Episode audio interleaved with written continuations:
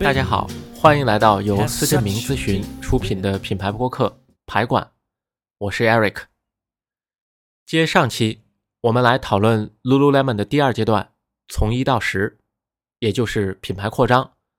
扩大拳头产品销量，一步步占领市场，成为领域龙头。该阶段的关键在于能否基于产品建立起强大的商业模式。并凭借商业模式实现产品大规模、低成本、可复制性扩张。能否在销售模式上有所创新，是突破行业既定商业模式的重要手段。创新或者能够带来效率提升，或者能够降低成本，或者能够大幅改善客户体验。Lululemon 在这方面做得很优秀，它没有采取 Nike、阿迪达斯等行业主流品牌的。B to B to C 的经销商模式，而是另辟蹊径，采用自建门店、直达客户的直销模式。Lululemon 意识到，经销商模式虽然能够帮助品牌在早期迅速做大规模，但有两个通病：其一，它无法充分展示品牌个性和优越性；其二，大部分运动服饰店铺具有浓厚的货架和销售味道。与客户体验背道而驰，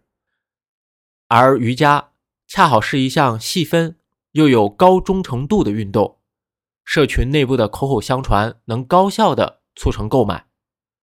要扩宽消费者对瑜伽裤价格的接受程度，也需要更直观的展示产品的工艺及设计理念。于是，Lululemon 大胆开设自己的直营店铺，打造独特的零售体验。这让品牌获利颇丰，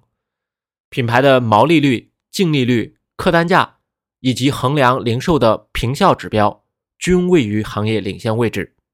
这样的商业模式为瑜伽裤的全球销售立下的汗马功劳，起到关键性作用。商业模式是把客户吸引过来，让产品发光发亮的舞台。在供给过剩的今天，对于一个产品的成功。起到决定性作用。Lululemon 在组织与文化上更是开辟了独特的社区文化。店内聘用与品牌目标客户群高度重合的员工，能够快速与顾客产生共鸣，在运动生活上进行引导。店铺更维护着一批高质量的品牌大使，能够与消费者在日常生活中慢慢建立感情。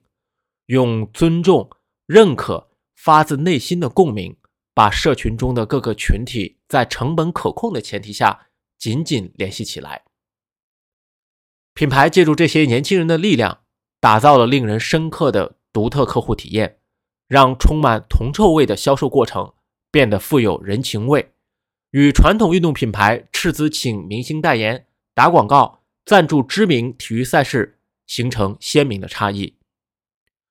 Lululemon 在品牌维度上的策略和行动，正是以拓展自身商业模式为中心，将大头资源配置在直营店铺，扎根社区，和用户建立起深度联系，让沉浸在店铺品牌文化的消费者买单的不仅仅是高品质的瑜伽裤，更是一种生活方式和品牌文化。Lululemon 从一到十的扩张之路启发我们，拳头产品的市场扩张核心是建立起行之有效的商业模式，跟随主流做法是没有超车机会的。要从提高效率、优化成本、客户体验这三方面来寻找破局点，对已有的商业模式进行迭代更新。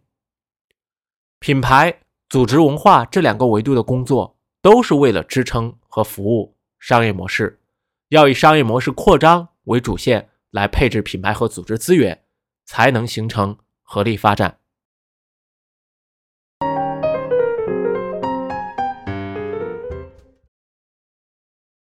成功跨越第二阶段的品牌，已经称得上是商业社会中的赢家了。品牌通过一系列运作，积累起丰厚的品牌资产和商誉价值。稳固的品牌价值为第三阶段的增长提供了一个绝佳的支点。从十到一百的增长，就是建立在已有品牌价值基础上的延伸拓展。进入第三阶段，Lululemon 清楚地认识到，品牌在售卖瑜伽服的过程中，在消费者心目中形成了鲜明的品牌定位。自己的客户所忠诚的是一种精神特质，而非某个具体产品。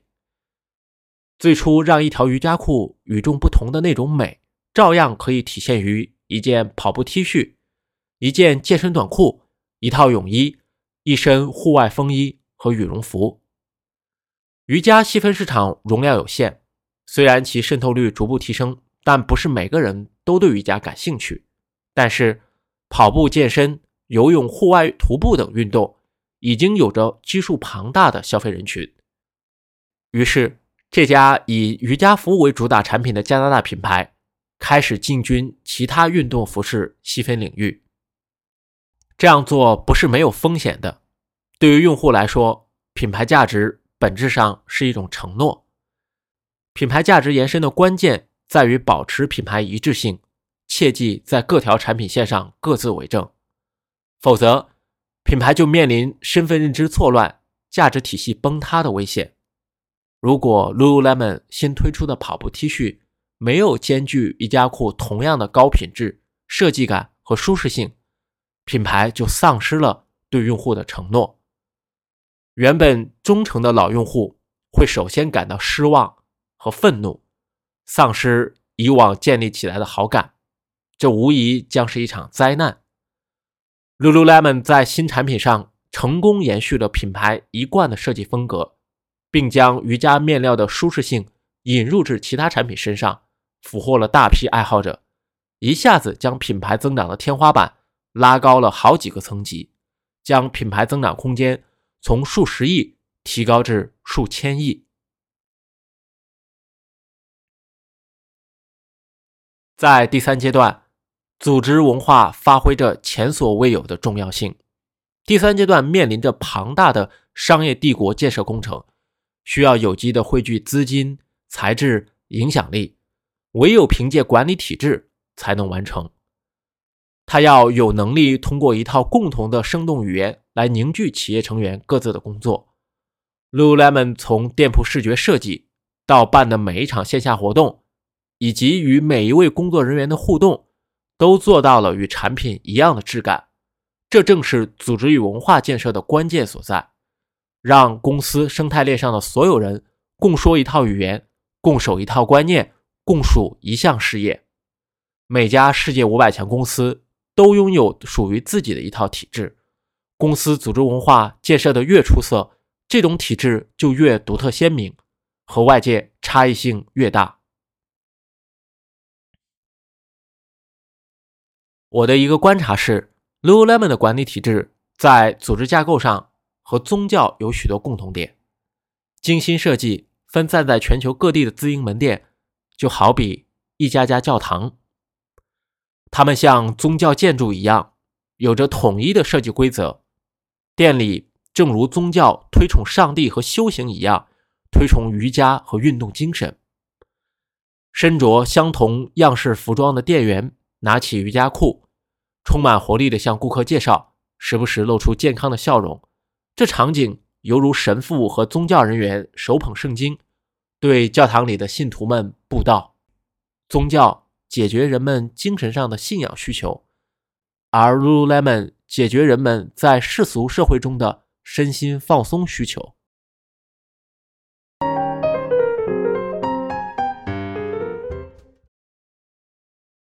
综上所述，我们以 Lululemon 为例，阐述了一个品牌从零到一、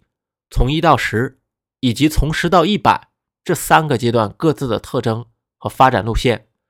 列举了在每个阶段新型品牌管理框架的实践应用。品牌管理并非抽象的概念或缥缈的感觉，而有着清楚明白的路径，也会给企业带来实实在在的回报。至此，已阐述完毕。